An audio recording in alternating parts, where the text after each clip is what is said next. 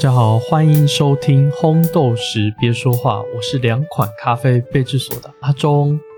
那今天来到我们的 EP 四居家咖啡充足好物，也就是我们今天要来介绍爱乐压。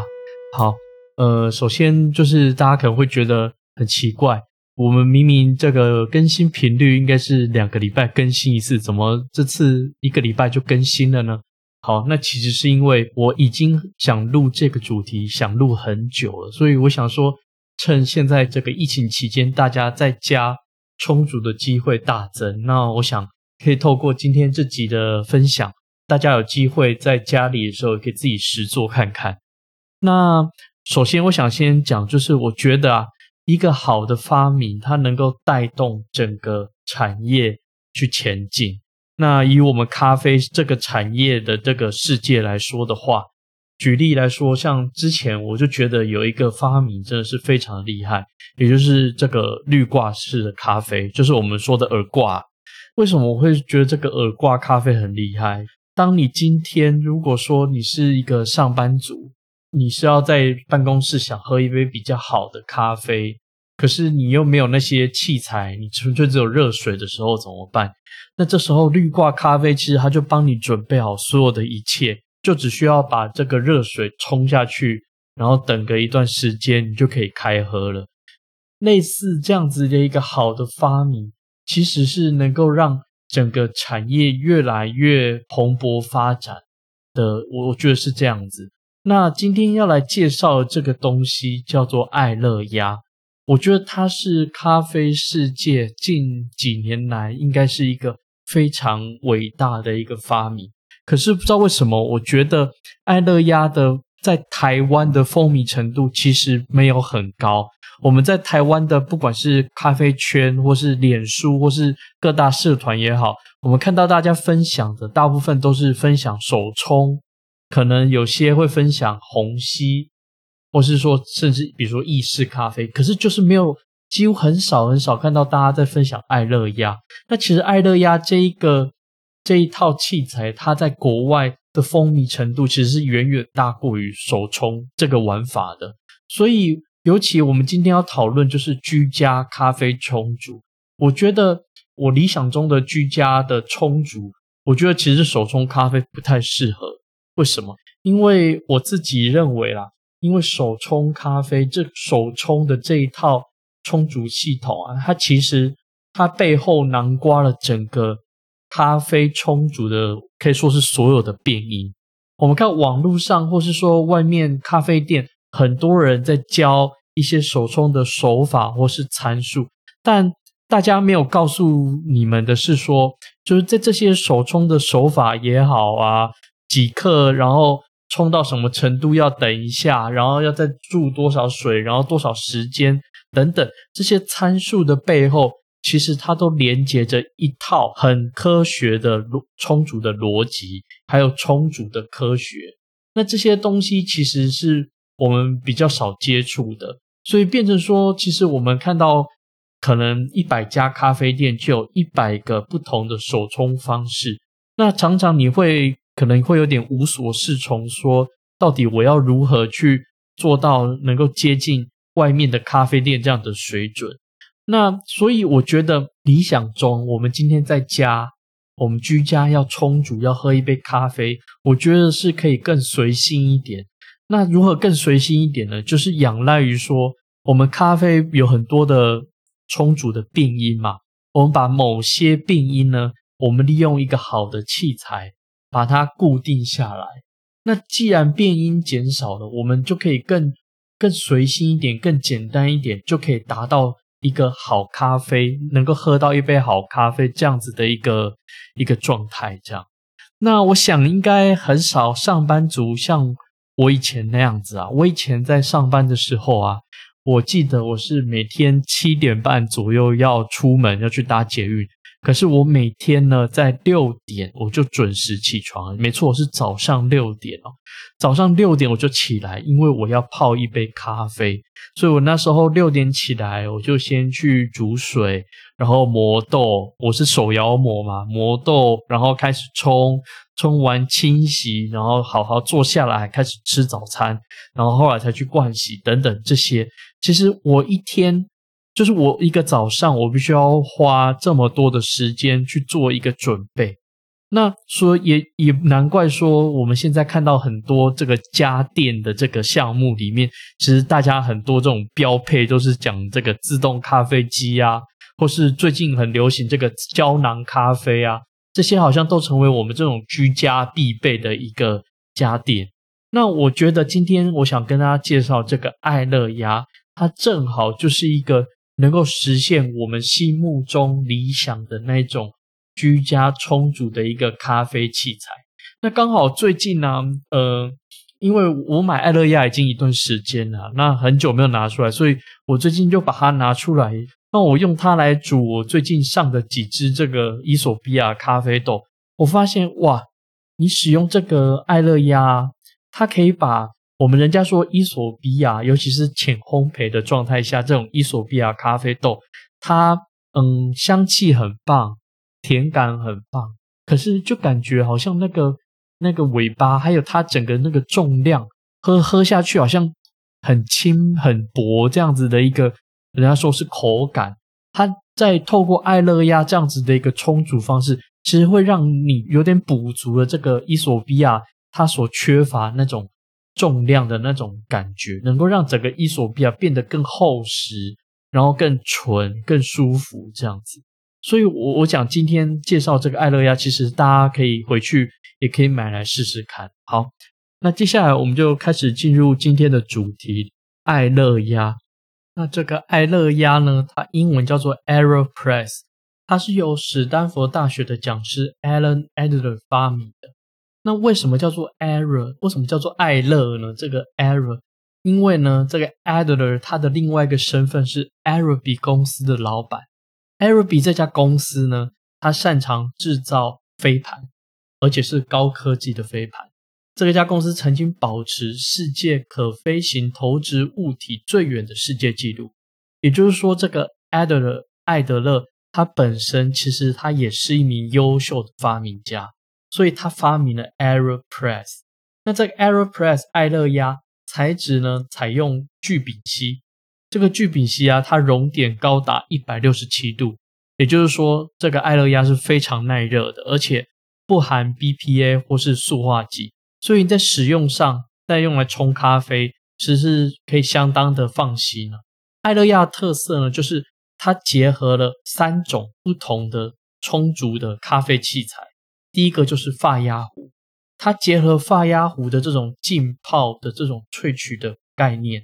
所谓的发压壶，如果大家有看过的话，就是你把咖啡粉放在里面，然后注水，然后上面有个一个压压力的东西，就是往下压，然后咖啡粉从下面出来。它就把这个发压壶的这样子一个架构加以改造，然后又结合了手冲。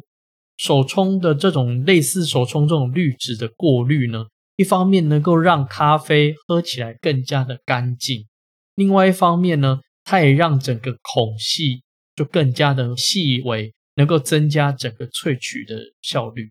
那再来呢，它也采用了这个意式类似意式这种加压式的萃取。那结合以上说这三种不同的咖啡器材的这种模式，另外一方面它就保障了。我们用爱乐压在冲煮咖啡时候，这个萃取率最低最低都不会太低。比如我们在手冲咖啡的时候，常常我们会担心说啊，你萃取不足的时候会太酸啊，你萃取太多的时候可能会太。可是爱乐压的这个器材，它的设计上呢，其实就保证了说你的萃取率最低都不会低到哪里去。可是再怎么高呢？也都因为这个器材本身的限制，让你不会高到说高到你可能会萃到太多苦味的一些物质出来。所以你在喝这个爱乐压它所冲出来的咖啡，在跟我们一般手冲咖啡比，你喝起来会明显的它比较圆润，而且通常它甜感的表现都会表现得更好，会表现得更舒服。为什么？其实当然是跟它萃取率是有关系的，而且它喝起来这个整个口感，我们在咖啡界里面说叫做巴底，或者说我们就是你会喝，你会很明显感受到这杯咖啡它的醇厚度，或是它的这个。有人说它的质地也好，它的这个质，你喝起来就是嗯，比较滑顺，比较比较有重量，是这样子。而且很有趣的是啊，爱乐压它发明是在大概两千零五年的时候发明的。那在差不多和它同时呢，有另外一款也是咖啡界非常经典的器材，就是 Hario V 六里的滤杯，他们两个几乎是同一个时间问世的。那这两个器材，因为他们都太经典了，也就是一直直到今日，已经过了将近十六年，到目前为止，这两个器材都分别在整个咖啡冲煮的世界里面都还是占有一席之地。也就是说，我们今天要学习一杯如何冲好一杯咖啡，你不外乎你都要接触这两种器材，是这个样子。所以我刚刚说一个好的发明。它其实是可以带动整个咖啡的世界前进的。我想，这个爱乐压也好，或是 V 六滤杯也好，其实它都是一个相当经典、相当好的一个不败的一个发明跟设计。综合以上啊，我想跟大家讲，为什么我觉得，嗯，它相对于手冲，它更适合一般人在居家的冲煮。它有哪些优势呢？第一个。它的售价是相对的亲民。我刚刚查了一下啊，你现在如果要买一套这个爱乐压的这个设备的话，目前台币大概是一千上下的一个金额这样。所以这个售价其实你相对你要去买手冲，你要买滤杯，你要买这个手冲壶，你要买什么什么，其实加起来可能都一定都不止一千块。所以其实整套爱乐压的设备。它的价格在定价上其实是相当相当的亲民。再来第二个优势就是爱乐压，它在冲煮上它相对的简单。为什么这件事情很重要？是因为如果你是一个居家冲煮的一个环境，在这样的一个状态下，你每天在可能呃睡醒刚睡醒这种朦胧的状态下，你要如何？就像呃大家不知道有没有这种感觉？就是我觉得我每天。早上啊，我第一件做事情就是手冲咖啡嘛。我都会觉得说，在早上刚开始要冲这咖啡，这个绕圈啊，有时候都会绕歪，或是说这个绕的不稳。我觉得会不会是就是刚睡醒，这个四肢的这个神经还没有整个清醒过来这种感觉？可是呢，你今天如果用爱乐压就没有这个问题，因为它有很多很多防呆的机制，所以说它其实。你不太容易会出错，而且换一个方面来讲，就是你的还原性是相当高的，所以这样子的一个充足的一个架构是非常适合居家充足。那再来就是一个比较实际的问题，就是它清洗非常的简单，也就是你全部都好了之后，你就把它整套拿去这个洗手台，然后就冲水，也不用用任何的这个洗碗巾、肥皂，什么都不用。就冲水就清洗，很简单，全部都可以用水清洗完成。那再来就是它方便携带，而且它不容易撞坏，因为它整个这个材质的这个塑胶的这种材质，它其实是非常不容易坏的。你怎么压，你放在背包或是放在箱子里面，放在盒子里面，其实它都是非常好。你要拿出去都是很很方便。所以这一这一个我自己也相当相当的有感。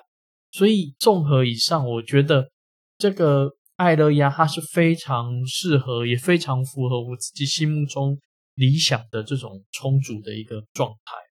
那现在来讲讲，我们今天如果要使用爱乐压来冲一杯咖啡的话，你要准备哪些器材呢？第一个，你一定要准备就是爱乐压嘛，一整套。那第二个，你可能要准备，呃，不管是手冲壶也好。或是一般热水壶也可以哦，就是用来注水的。第三个，你要准备一个奶泡钢杯，好，就是钢杯啦。为什么是钢杯呢？因为我相当相当不建议你用玻璃杯或陶瓷杯直接在放在下面压，因为它是有压力的。你有一定的程度，可能你某个角度不对或怎么样，你可能会让你的下壶会破掉。可是你今天如果用所谓奶泡钢杯这种材质的话，你怎么压，其实它都不会坏，它非常耐压。我会推荐大家用这个钢杯。那第四个你要准备的东西就是完形滤纸啊，其实就是爱乐压专用滤纸啊。那我会建议大家，就是你这个滤纸啊，你在要放进去之前，你可能要先把它浸湿，让它滤纸能够贴合，然后再把它放上去。那第五个，你当然要准备一个就是磨豆机啦，因为爱乐压它主要还是浸泡的这个系统，在浸泡这样子一个充足逻辑里面呢。其实磨豆机的重要性会比较不那么重要，也就是说，你其实一般能够磨豆的电动磨豆机或手摇磨豆机都好，其实就可以使用。那再来第六个，你一定要准备，我会建议你就是电子秤。那其实电子秤它是用来记录水量还有时间的。你在压的时候，你一定要记得，你要把这个。把这个爱乐压从电子秤上拿开，你不要放在电子秤上直接压，那是很大的几率会把这个电子秤给压坏。我们刚才提到这个滤纸啊，爱乐压这种滤纸啊，它叫完形滤纸。其实我自己在这个使用下来，我觉得你用滤纸是最方便而且最简单。那当然，如果有些人有想要一些变化、一些玩法的话，你也可以去加购这个金属滤网。那我自己是两个，我金属滤网两个版本，一个是正常版本，一个是极细版本。那我两个都有买，但是我建议大家不要买极细的，你就买一个正常版本的金属滤网就好了。因为其实金属滤网它的孔啊，还有它的这个数量，其实都是你在压的时候会更不好压的。所以说，你如果一般的金属滤网已经够。不好压的情况下，你如果再去买更极细的这种金属滤网的话，你有可能会必须要站起来压，或是你在压的时候有一定程度可能会滑掉或是喷射这种状态。所以我会建议大家，你要买金属滤网可以，你就买一般的，应该就蛮够用的这样子。可是你在用金属滤网的时候，有一点要特别特别的注意，就是金属滤网啊，你要放的时候。有文字的那一面记得要朝上，有文字的那一面，也就是用孔比较大的那一面，你要朝上，不然你在压的时候，你在下压的时候会非常的难压。好，这是我最近才发现的一件事情。好，那爱乐压呢？它呃，市面上可能会有人说哦，它可能是第几代第几代爱乐压，到目前为止啊。它有改版过几代，可是所谓的改版都是针对材质，还有它外部的那个标示去改版。那目前最新的是第八代，也就是它的那个标示是红色的标示的。可是它主体，它整个主体这种针筒样，然后这种这种设计，这种充足的设计其实是没有变过。那你在目前二零二一年，你在这个市面上。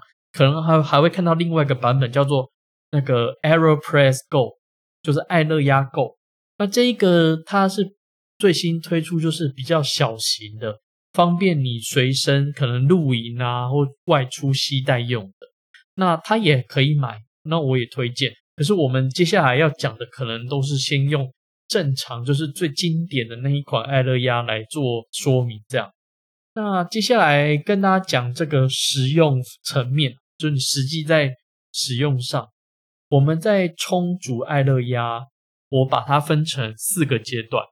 第一个阶段是注水，然后再来第二个阶段是静置浸泡。哦，静置就是放着，放着让它泡。第三个阶段就是搅拌，啊，第四个阶段是下压。那这四个阶段，大家觉得哪一个最重要？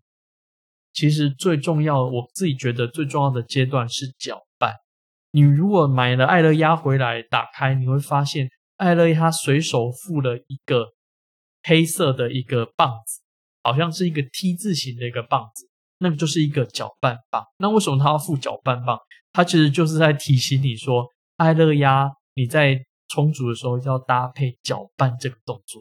那这个动作其实是在艾乐鸭这四个冲煮阶段里面最重要。我自己觉得，因为搅拌这个动作呢，它能够有助于咖啡粉的均匀萃取，而且你适当的搅拌。对的搅拌能够增强水对咖啡的这个溶解率，能够让整个萃取率更加提升。那呃，如果我们看网络上很多人在分享这个爱乐压的这种冲煮的话，我们会看到有些人使用的是这个倒置法，就是我反过来把爱乐压反过来，然后先把这个活塞装上去，然后再倒粉倒水。好，那。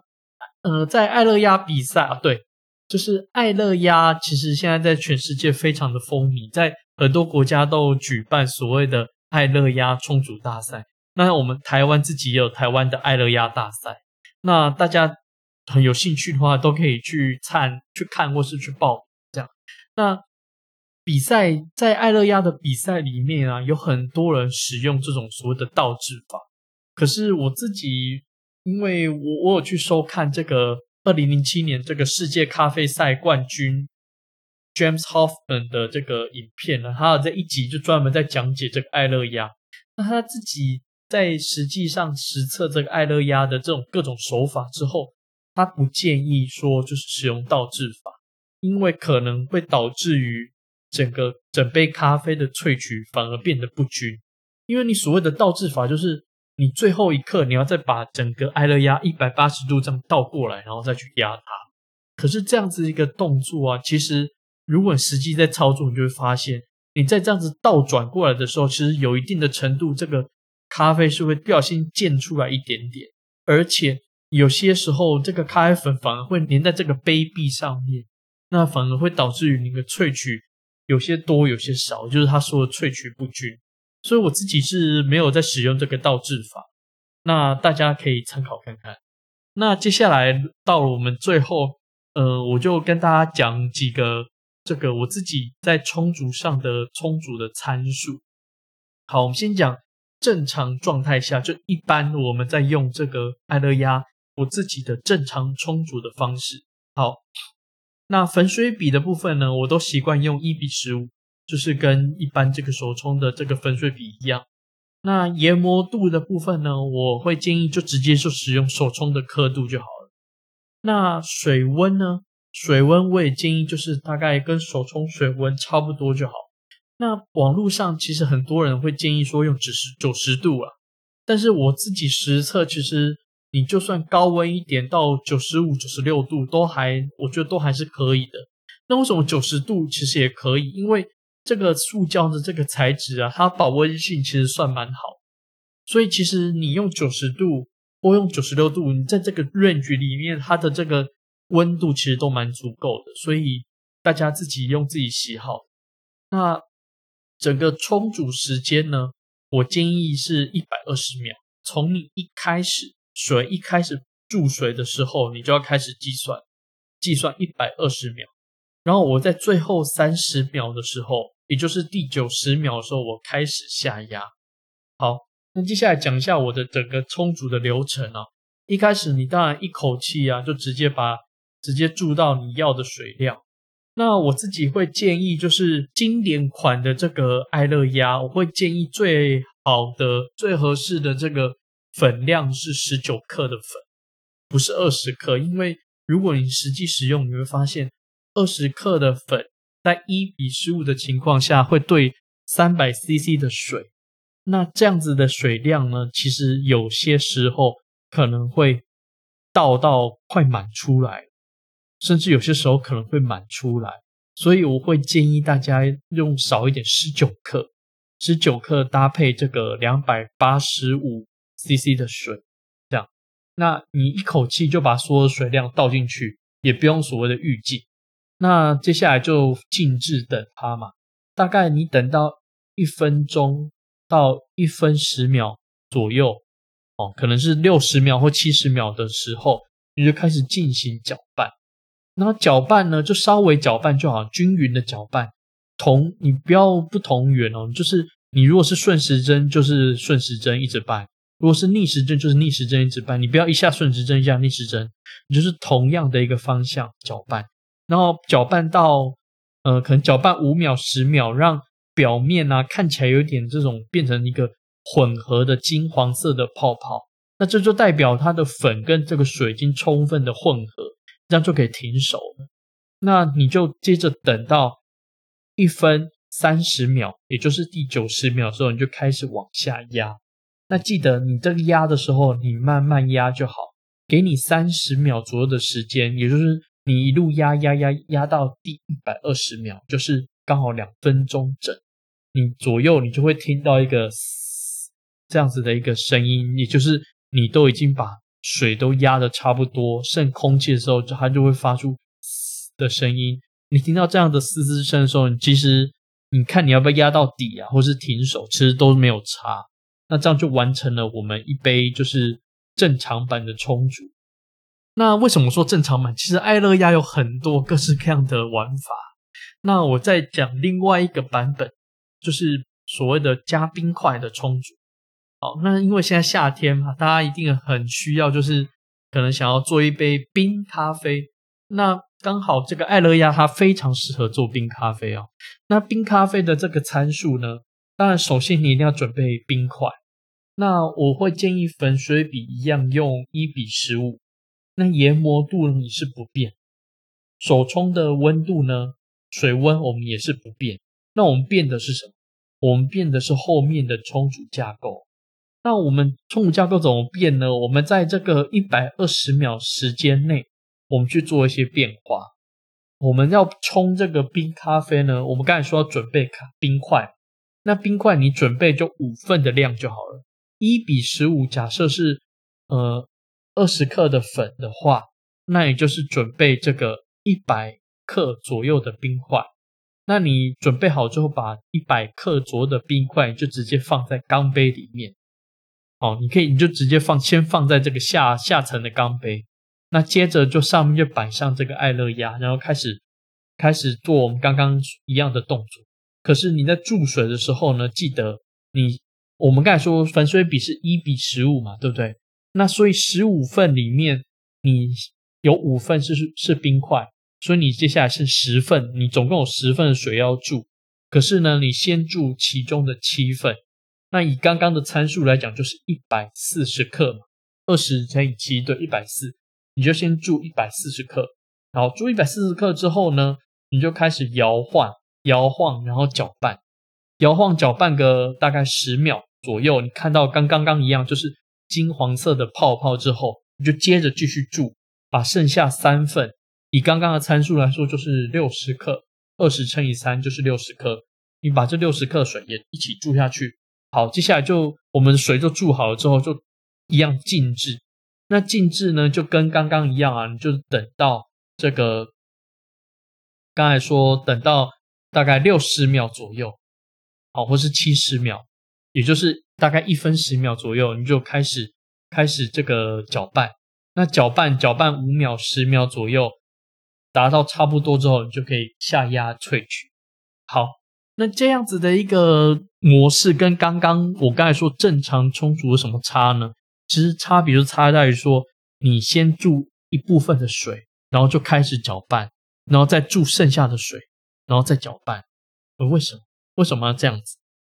其实就是因为呢，我我会希望说，我们在注水注前面的七份的时候，先让那七份的水去把在咖啡粉里面比较前段的物质先把它拿出来，那剩下三份的水。在注下去的时候，它是不是就比较它有比较强的这样子的一个萃取能力？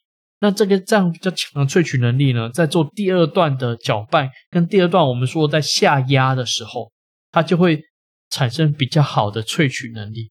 所以这样子的一个状态下，你整体萃取出来的咖啡，不管是浓度也好，或是萃取率也好，理论上应该都会比正常充足的还要更高一点。那为什么要这样子做？就是因为我们接下来我们这个钢杯里面不是冰块吗？所以冰块跟我们刚才萃取出这些咖啡，它融合了嘛，对不对？你一往下压就融合了嘛。那你融合在一起之后，就会变成一杯浓度刚刚好、喝起来也刚刚好的一杯冰咖啡。好，这这是我个人就是目前最常用的参数啊，给大家做一个参考。那当然，爱乐压还有很多很多其他的玩法。那有些玩法我自己还在尝试，那我也没来得及今天介绍。我也欢迎大家，如果大家有新的玩法，或是有发现什么更好的、更有趣的，都欢迎跟我分享你们的玩法哦。以上就是今天的这个内容，感谢大家今天的收听。那欢迎大家就是要使用爱乐压的时候，可以顺便到虾皮卖场。或是我的脸书商店参观选购咖啡豆，我的虾皮卖场的名称呢，请搜寻两款咖啡备制所。那喜欢我的风格或是内容的话，也欢迎大家按下追踪来锁定我的节目。如果有任何想回馈给我的，欢迎来信。那 email 资讯呢，我会放在单集资讯或是节目简介的地方。那你也可以直接私讯粉丝专业给我喽。那大家再见喽。